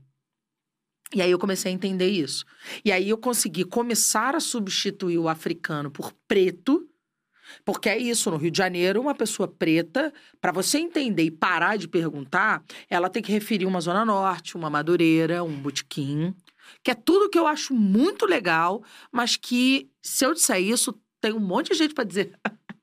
não, Andressa, não é do samba. Não sou. Uhum. Mas eu sou menos preta por causa disso. Quando eu respondo que eu não sou de Salvador, eu o quê? Fiquei branca? Não, eu fiquei preta do Rio de Janeiro. eu fiquei preta de onde eu sou. Tá tudo certo. Então, aí hoje eu consigo entender melhor, mas essa, essa construção racional uhum. começou em 2015. E aí eu, eu acho que ela não vai terminar nunca. Mas o ápice dessa transformação das pessoas, das pessoas começarem a assimilar e reproduzir o meu discurso veio ali por volta de 2018. Porque aí eu conseguia, juntando atributos sensoriais, eu, eu, eu, eu, preciso mostrar um mood board do, do meu trabalho, sabe? Então eu trago assim, estilos musicais que uhum. representam o meu trabalho e representam a minha existência. Estilos de vestuário, esquemas de cores uhum. para mim. Uhum. E por aí vai. A minha cozinha ela vai ser uma, um somatório e um reflexo de tudo isso. Então, a minha ancestralidade, eu percebi que ela existia e era muito forte e ditava a forma como eu como me comunicava com o mundo, mas eu nunca fui aquela Carola, não vou falar, oi, tudo bom? Quer ouvir a palavra de Yansan hoje? Uhum. Não é isso, fica uhum. tranquilo. Se você tem suas crenças ou você não quer tê-las, tá tudo bem. Mas eu comecei a ter espaço para dizer, assim, do mesmo jeito que é muito pop, ah, isso taurina, dá comer. Eu sou de Ansan. E isso eu digo em qualquer lugar. É verdade. Eu digo na Rede Globo, eu digo no Diacast, Disse eu digo na jantar. Netflix, eu digo no jantar. Porque, para bom entendedor, meia palavra basta. Eu sou filha da, da dona do raio, do trovão, da tempestade, da mãe que não abandona o filho, da, do leopardo fêmea que come pimenta crua. São vários epítetos dessa mulher e eu sou uma parte dela e ela é uma parte de mim. E se você não sabe, você que tem que começar a entender. Mas se ela sabe, ela já entendeu algumas coisas sobre mim. E tá tudo bem. Isso começa a me definir, né? Em 2021, quando eu abro o Yaya, eu consigo vencer uma dor que é aquela, que, aquela pergunta que me massacrava, que era o você vende acarajé? Que eu percebi que ela era multiplamente ofensiva, porque era comida de minha mãe, mas aquilo me irritava não por ser comida de minha mãe, mas por causa do estigma que carregava. Eu abri um restaurante para Insa. O Yaya, comidaria pop brasileira, é, nasce de uma, de uma semente que era, eu quero ter uma carageria. Aí os meus sócios falaram, bom, não dá pra gente só vender acarajé. Eu falei, então tá bom, a gente vai ter um restaurante de comida brasileira. Mas é pra Inhansã, razão social é Iparreoiá. Tem um altar com uma escultura africana de Inhansã, uma talha pra Inhansã, um chifre de búfalo Até lá. arrepiei, É gente. isso, e é pra arrepiar porque é feito de verdade. As minhas luminárias são feitas de cabaça. Lá você pode perguntar: você vende acarajé? E hoje eu tô firme, feliz, inteira por, por poder dizer: vendo. Uhum. E isso não vai me definir. Mas hoje eu tenho a liberdade de conseguir fazer isso e não ser resumida só Ah, nesse lugar que você quer. Eu também tenho um restaurante que vende coquetelaria e comida autoral, onde você vai comer um milhão de coisas e beber um milhão de coisas, e eu vou fazer um milhão de outras coisas também. Eu tô aqui falando, e eu apresento um reality show, e eu tenho um programa de receita, e vou fazer mais coisas. Acabei de escrever um livro infantil Olha. sobre essa. Eu sou um Nossa, pouco tô- monotemática, E já lançou? assim. Já! Chama Oiá, a mãe que não abandona os filhos. E ele faz parte de uma coleção que apresenta os orixás para crianças. O primeiro volume foi escrito por, por Luiz Antônio Simas, ele fala sobre Ogum, que é o, o inventor de ferramentas. E no meu livro eu conto de uma maneira, é, num realismo fantástico. É uma mãe que vive numa floresta encantada com os filhos e deixa os filhos na floresta para trabalhar. Esses filhos se deparam com um grande perigo e precisam lançar mão de um segredo de Yansan para se protegerem. Ai, gente. Ah. Meu Deus. É talentosa, hein? Eu, eu, quero, eu, quero, eu quero ver se quando ela começar a cantar, como é que vai ser. hein? Não, você já prepara que vai ser bom. Você viu a voz? É. A Gente, projeção, Eu vou terminar timbre. esse ano maravilhosa. Porque eu tô vendendo na Amazon, eu tô passando na Netflix, eu tô no Spotify. Muito. É. Esquecia. Muito boa. A gente falou é, rapidamente, mas é, sobre o lançamento, mas como. Como foi esse dia, assim? Porque eu acompanhei muito nas redes sociais, Uhum. e inclusive você fazendo todo o takeover. Ai, você viu como eu tava? É, como foi essa noite, assim, a, a emoção dessa noite? Aí vale dizer que a, a gente pode experimentar os pratos, né? Isso, Isso tem eu ia falar tem daqui a isso, pouco, isso. mas deixa eu fala falar logo isso. disso. Essa semana, aliás, essa semana a gente tá aí até o final do mês de novembro. Uhum. A gente tá Isso. com os pratos nos restaurantes. No mês, a gente pode ter o meu prato e da Bruna No Guimarães. Rio de Janeiro. É, Mesa Bar, no Rio de Janeiro. A gente tem o Lagostinho da Prosperidade. A Kátia Barbosa e a Cafira Foz, ela gosta só de cafira, hein, gente? Alô, Estela. Ela gosta de cafira. Elas fizeram um baião de todas. Eu Ai, achei interessantíssimo esse nome. E é um baião de dois revisitado. E a Bela Gil e a Bel Coelho fizeram uma sobremesa. sobremesa que era mousse quebrando barreiras. A coisa mais linda, gente. Deliciosa. Eu amo essa foto, esse Linda. momento. Esse vídeo ficou tão gostoso, sabe? Todo mundo tem que ir provar. Provem e digam. E vocês vão poder também conhecer esses restaurantes, um pouco mais do trabalho da gente. E resgatar também a sua boa estelinha, né, gente? Pra tomar junto com o seu pratinho. A gente tem o QR Code no ar que leva para o site do projeto que tem todas essas informações para vocês todos que estão nos acompanhando ao vivo nesse momento. E- E você que tá ouvindo no Spotify, na descrição desse, desse podcast também a gente vai colocar o link lá, né? Porque é isso, né? Ai, A gente fica no QR Code, mas a gente esquece, tem uma galera Não no tem- Spotify. Não tem imagem, né? É, exato, nas plataformas de áudio todas. Como foi comer tudo isso? É isso que a Então, gente quer? é isso. Foi, uma noite. Tinham vários convidados especiais. Foi Aham. convidados escolhidos a dedos, assim, É. artistas, apresentadoras, Astrid Fontinelli, Giovanna Elbank, Do Ed enfim. Luiz de Lula. É. Eu tava lá com uma. Tava trabalhando, não só fui comer. Aham. Minha lua em touro, minha Vênus em touro. Foi colocar a voz também e fazer um dinheiro. Fui fazer uma cué. Foi salvar. E... foi lindo, assim, né? A ver, a- como eu falei antes, ver o depoimento de cada uma delas, né? Me fez rememorar minha própria trajetória, assim. É, não só do ponto de vista da dor, né? Das dificuldades, porque isso estava ali, é, enfim, explícito, né?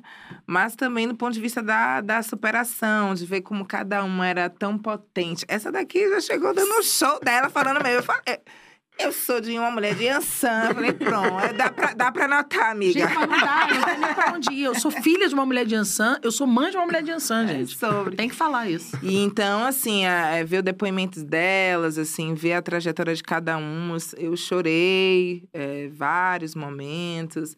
É, depois a gente comeu os pratos, né? Foi uma apresentação pontual de cada uma das duplas, foram três duplas. Sim. cada uma representando um dos, um dos Uhum. pontos, né, da campanha.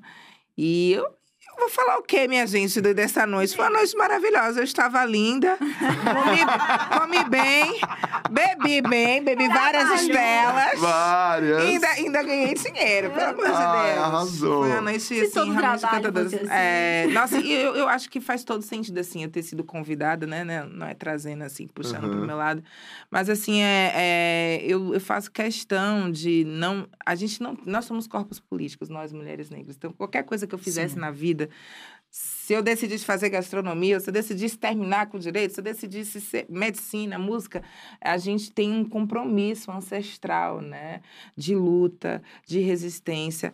E eu acho que esse projeto é um projeto que tem um recorte muito específico, né? Mulheres, mas eu vi ali a presença de muitas mulheres negras, a presença de uma mulher indígena. Então, isso para mim foi assim, super importante, sabe? De associar o meu nome, associar a minha figura com, com uma marca antenada, uma marca comprometida realmente com a mudança e com, enfim, e, e com a, a, condição de abarcar a diversidade mesmo. Porque quando a gente fala mulher, mas que mulher é essa, né? Então, eu, foi um ponto, assim, que eu gostei muito. Quando eu vi em tela, assim, todas assim no palco, eu falei, olha... Muitas negronas aí. Tô, tô gostando negras. desse projeto. As negras estão aí. E foi lindo, foi linda a noite. E pra você, André, essa noite, tá ali no meio dessa galera. Eu sempre fico ah, num- numa coisa etérea, sabe? Eu, eu sou uma, uma partícula de purpurina, né? Mas ali eu tava partícula de purpurina num campo magnético, assim. Então, até porque a gente tinha... É, é um desafio enorme quando a gente tem um trabalho que vai envolver artístico e técnico ao mesmo tempo. Hum. É mais fácil para mim juntar, separar isso. Jun- Juntar todas as, habilidades e botar cada uma no seu momento. Uhum. Mas aquele momento, por exemplo, vou te dizer o momento que eu fiquei tensa. No pré-jantar, quando a gente foi experimentar figurino, tá a gente assim, cadê a doma? Não tinha doma. Mas eu tinha que entregar um prato que eu ia ter que montar. Quem é a Doma? A doma é, o- a jaqueta. A jaqueta, o Ah, jaleco. Não chama tinha. Doma. Isso. Na E aí não tinha, então foi um recado. E assim, óbvio, a gente tem um milhão de profissionais Aham. envolvidos nisso e tá tudo bem. É, Mas Porque, aqui, o porque vocês também é estavam como uma figura que tinha criado, né? Vocês também eram as estar. artistas que estavam ali, mas estavam entregando o prato ao mesmo tempo. Só que a gente né? precisava servir o prato Sim. também. Eu tô acostumada a um dia eu tô aqui, ó, Aham, garota, dando tá dando close.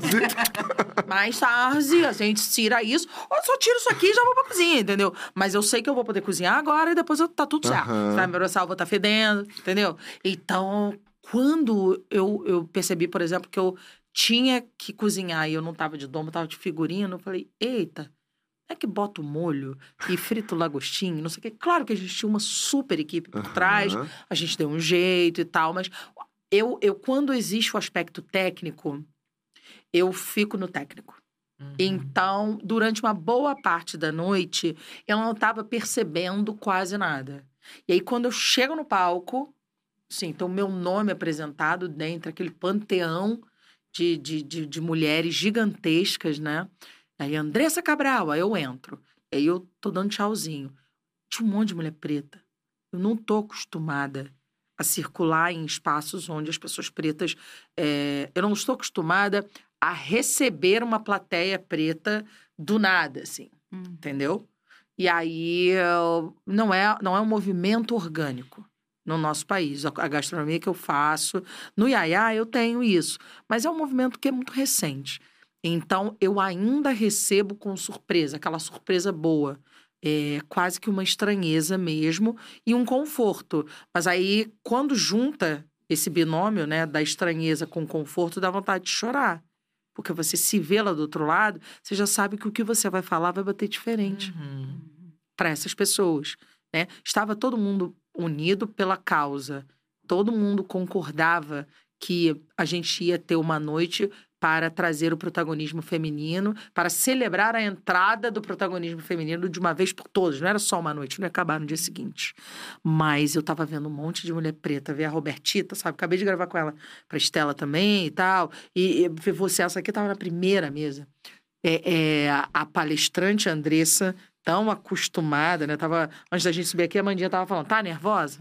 Não, eu não tô nervosa de bater papo. Aham. Mas essa hora, quando eu bato ali, e aí eu tô bem palestrante, aí eu vou e dou uma olhadinha. Tum, Lued.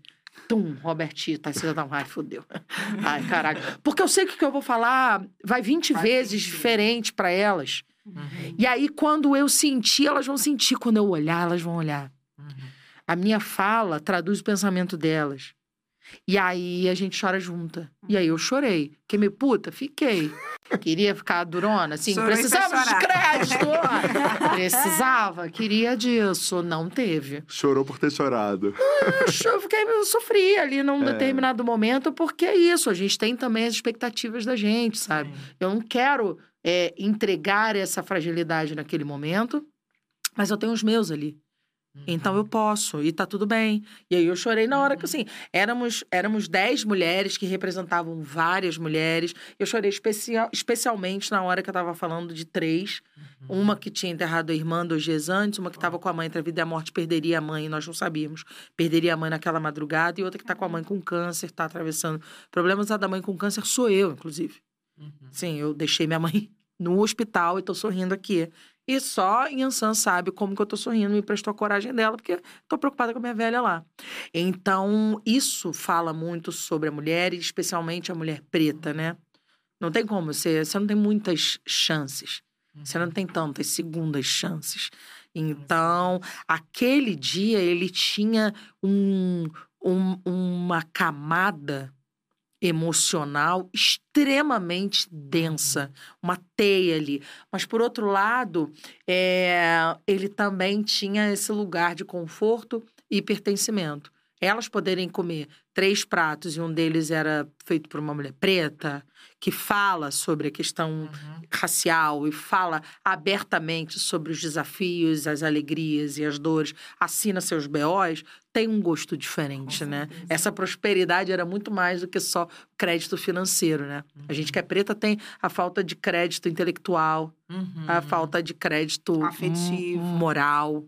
Uhum. Então, era um compartilhamento ali num lugar muito generoso, muito próximo. Então, Uhum. fiquei muito mexida, né? Falei durante dias. Uhum. Até porque eu saí dali, em 24 horas daquele jantar, eu estava servindo um outro só com mulheres e falei do projeto. Eu estava em Salvador. Eu fui para Salvador, né? E aí eu cheguei lá e falei, falei da pesquisa, falei do Uncomfortable Food, porque era, é isso. O momento clama Uhum. por a gente deixar de ser sem vergonha e colocar a mulher no lugar que ela tem que estar, que é onde ela quiser e onde ela merece. Então, eu estou participando sistematicamente de ações que falem sobre isso. E eu espero poder no próximo, sei lá, próximo. Queria dizer um ano, mas talvez nos próximos três, quatro. quatro, de repente. Eu quero poder dizer não mesmo, se não tem isso. Eu já faço muito disso com preto, mas ainda é. Ai, sabe? E se eu perder? Mas eu quero poder, meu sonho de princesa hoje, se você me perguntar, você não me perguntou, mas eu tô te dando mesmo assim. eu, eu queria, nos próximos três anos, que isso fosse uma condição sine qua non para eu trabalhar, sabe? Mulheres pretas, pessoas pretas e mulheres Uhum. é, dentro da, da- das, minhas, das minhas gigs, dos meus trabalhos, dos meus propósitos, e poder dizer não. Não, por quê? Porque eu não, não vejo representatividade, então perde sentido para mim.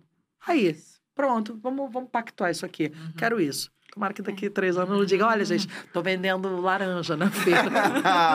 Não vai, Você não. jura? Porque eu acho que são posturas como a sua, Andressa, que mostram como é importante pensar a gastronomia de forma política, né? E que afirmam a importância de projetos como esse, né? Como o Juntas na Mesa e o Uncomfortable Food, né? Dentro da plataforma Juntas na Mesa da Estela, que, como a gente viu aqui, se sustenta nesses três pilares que são fundamentais para o direcionamento de mulheres na gastronomia, Sem né? dúvida. A gente Que é a falou um pouco visibilidade, o crédito e a formação, né? Exato. A gente acha que consegue entender vários pontos de necessidade e de incentivo, porque não é só amar cozinhar. É amar cozinhar, é saber que você vai precisar de acesso a esse crédito, você vai precisar ser mostrada e vista porque você não Gente, tá. Nath, a gente tá falando de negócios. Exatamente. Então, vamos parar com essa hipocrisia de exigir que a mulher fale sobre amor. Uhum. Ter negócio não é sobre amar. Ter negócio é sobre ter negócio. O negócio pode ter propósito. Mas negócios são feitos para ganhar dinheiro, Para para ter rentabilidade. E vamos parar com esse medo de falar disso, porque isso só é um tabu quando é mulher na mesa. Exatamente. Porque é bonito pra homem. Não é nem bonitinho pra homem chegar numa mesa e dizer, ah, porque eu faço Faça por por amor. amor. Não, você, pode fazer com amor, você pode fazer com raiva. Mas essa pauta não tá aqui, não é sobre amor. Você não tá- ninguém tá pedindo pra ser remunerado pra amar. Sabe? Exatamente. Eu- você pode fazer por vocação, você pode fazer por amor, você pode fazer por conveniência, você pode fazer por propósito, que é, é bem bom. Mas, assim, o propósito da sua empresa, a gente tá falando de empresa. A gente tá falando de mulheres que vão empreender. Vão trabalhar, vão colocar horas é ali, né? trabalho, é esforço, é pé inchado, são microvarizes. Uhum. É homem que diz que a mulher trabalha demais, então que não, não serve. Entendeu? É gente que não quer é, obedecer a chefe só porque ela é mulher. Uhum. A gente está falando da gente abrir mão de muitas coisas. São mulheres que passam a, a performar um gênero muito mais masculinizado Pra poder ser respeitado. porque elas precisam impor autoridade. Uhum. Só na pesquisa. Uhum. Não, não a parte de impor o gênero, mas a parte de quantas mulheres se sentem desrespeitadas. Eu já ouvi é, funcionário dizer pra mim. E era meu funcionário, não era só meu comandado. Dizer, se pedir com um jeitinho, tudo bem, mas o problema é você pedir assim. Falei, não, mas eu não tô te pedindo. É realmente um comando. Entendeu? Hoje ele me ama, o menino, mas ele falou isso pra mim. Então, quer dizer, você tem que ser. Você tem. Você não pode ser o chefe. Uhum. Porque o cara vai escolher se ele vai te obedecer ou não, porque você é mulher e, e preta. Entendeu? Então vamos parar, sabe? Vamos, vamos colocar é, os pingos nos is. A mulher merece visibilidade porque o trabalho é bom demais para ficar invisível. A mulher merece formação porque o trabalho dela precisa representar a mesma percepção de valor para o cliente. Ele precisa entender que a mulher é capaz de representar intelectualidade, autoridade de, de conhecimento. E isso é conferido pela formação. E precisa ter crédito, porque não se faz nada sem dinheiro no capitalismo. Exatamente. E acabou. E visibilidade pra vocês ouvirem tudo isso, gente. porque Exato. A gente vai sair daqui a cabeça, eu tô assim, arrebatada, né? Porque Ah, o, meu, o meu background é cristão evangélico, então a gente pensa nesses termos, que também funcionam. Obrigada. Maravilhosas. Então, pra gente caminhar pro fim, a Ah, gente tem. Não tem um áudiozinho pra fazer? É, Ah, né? A plateia, a plateia. A gente tem um bloquinho da fofoca no final desse podcast, onde a gente só fala besteira, tá? e a primeira pergunta já começa.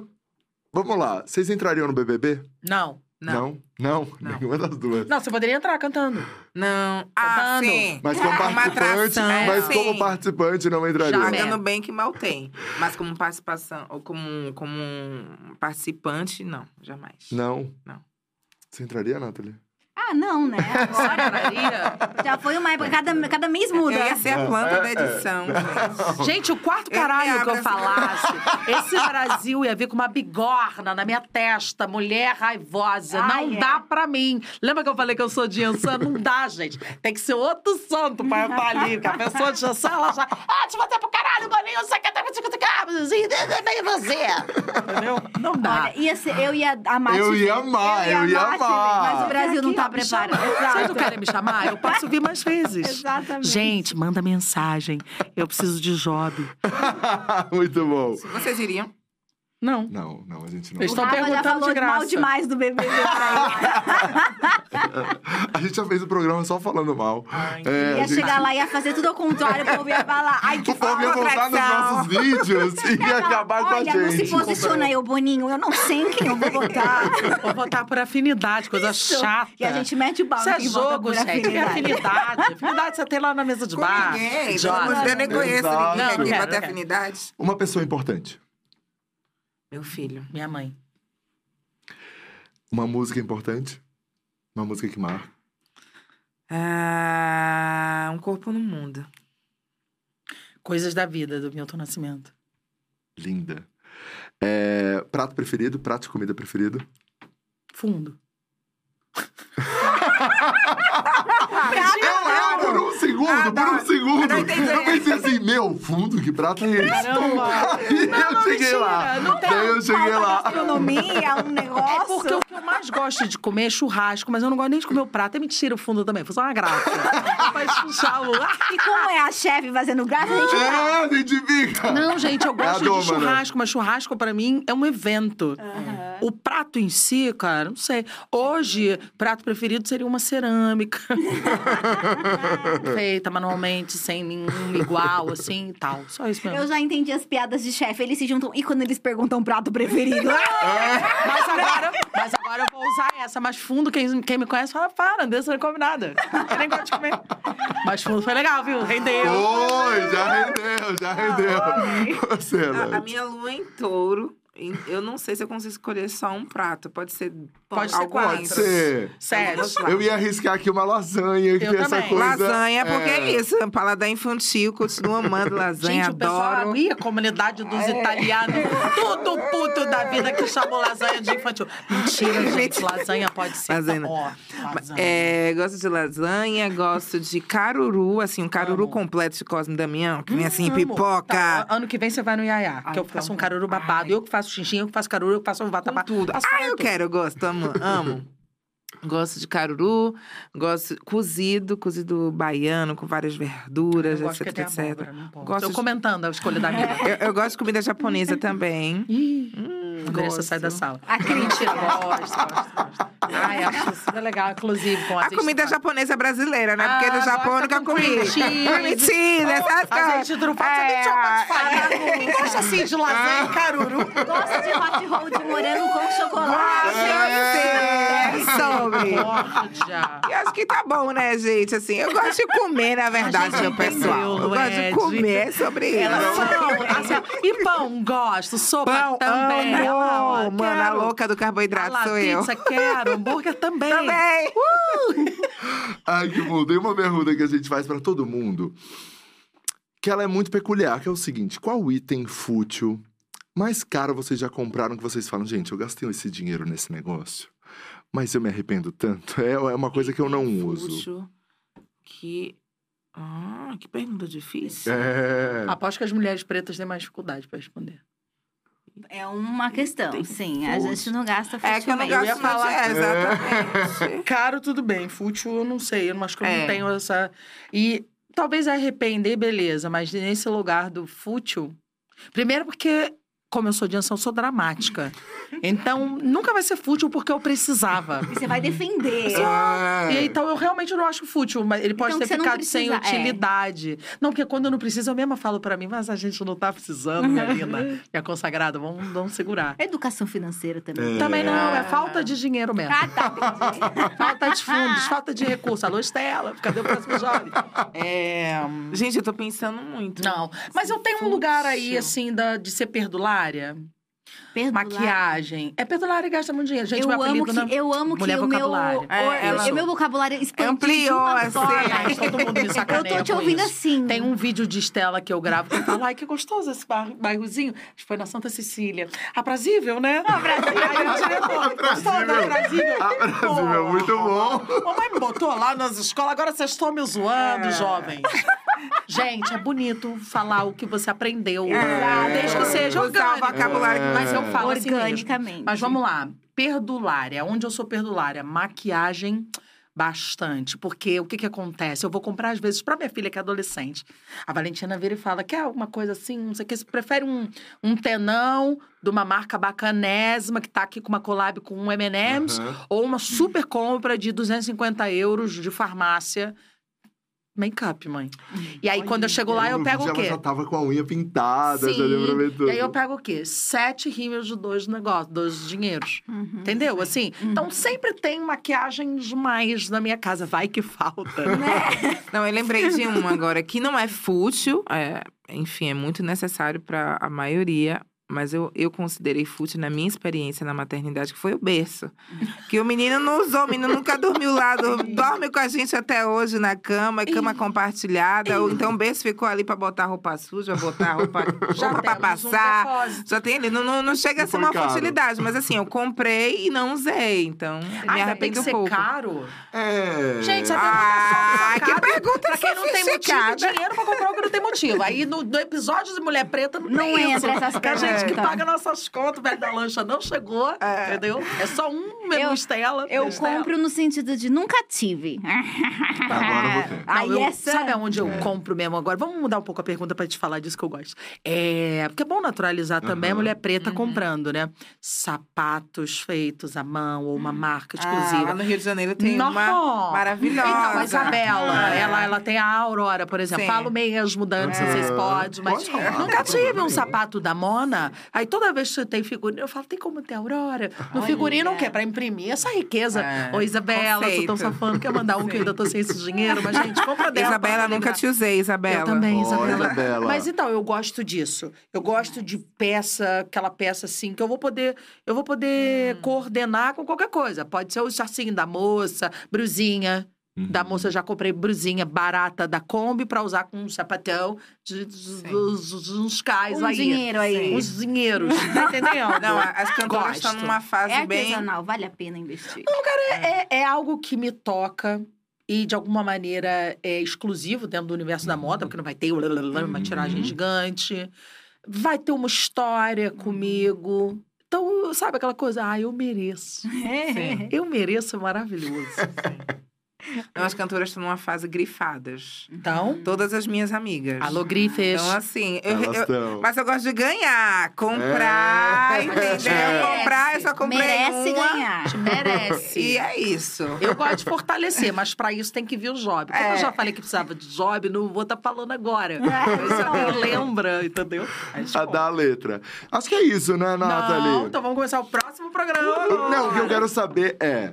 Lued tá em todas as plataformas de áudio, então a gente Sim, pode escutar. Em todas as plataformas E de streaming. sexta-feira. Me sigam em todas as redes sociais, arroba Luedgiluna, L-U-E, porque eu sou baiana, D-J-I. E é isso, dia 25 de novembro, Bom Mês está debaixo d'água Deluxe. Fiquem ligados que tá muito bonito. Ai, eu amo. E você, Andressa? Para as pessoas. quê? Eu vou cantar uma música. Para as pessoas te encontrarem e encontrar o seu trabalho. Eu não tô em lugar nenhum, eu tô no imaginário das pessoas. Eu tô aqui, tô em todos os lugares, brincadeira. Arroba Andressa Cabral, ponto, etc. Mas eu quero que todo mundo veja. Iron Chef, quero. Tô lá apresentando Lá bem na garota, Netflix. falando um negocinho. Drinks e petiscos no GNT, comprar o livrinho. Oi, a mãe que não abandona os filhos, editora Na. Cultural. Vamos no Rio de Janeiro, vamos. Isso quer comer Andressa. Lá no No Maitá. restaurante apenas. É, meu cu agora. Perfil de rede social. Sim, restaurantes. Eu tenho mesa bar. Aqueles que vai fazendo tour, filha. Isso, mas é Restaurante, isso. Mesa bar. Então, na rua Capitão Salomão 69. Bar de coquetelaria e drinks. Muita coisa legal. Lá, lá, lá, lá, lá. E comida autoral. E tenho também aí a comidaria pop. Aquele que eu falei mais cedo. Banhançã, não sei o que. No Leme. Delícia. Comida brasileira, preta. Então, onde você quiser também, meu amor. Eu quero é ficar na sua cabeça, no seu coração. Apresentadora. Apresentadora.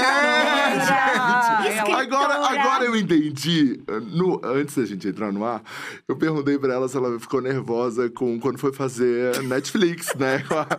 E daí ela falou, não fiquei. Agora eu entendi o porquê que ela não ficou. mulher faz tudo. Agora eu entendi por que que ela não ficou. Acho que agora tem que compor uma música, que já plantei árvore, já É, fiz filhos, já filho, fiz livro, abri restaurante, apresentei programa, acho que agora vamos, vamos fazer o disco dela. É isso. É Não, isso, eu vou no seu. perfeitas.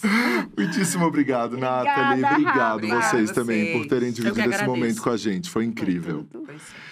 Você que estava aí acompanhando todo esse ao vivo aqui, esse vídeo continua disponível aqui no canal da Dia e também você pode escutar outros podcasts do Diacast nas plataformas de áudio. Obrigado, até amanhã, valeu! Uhul!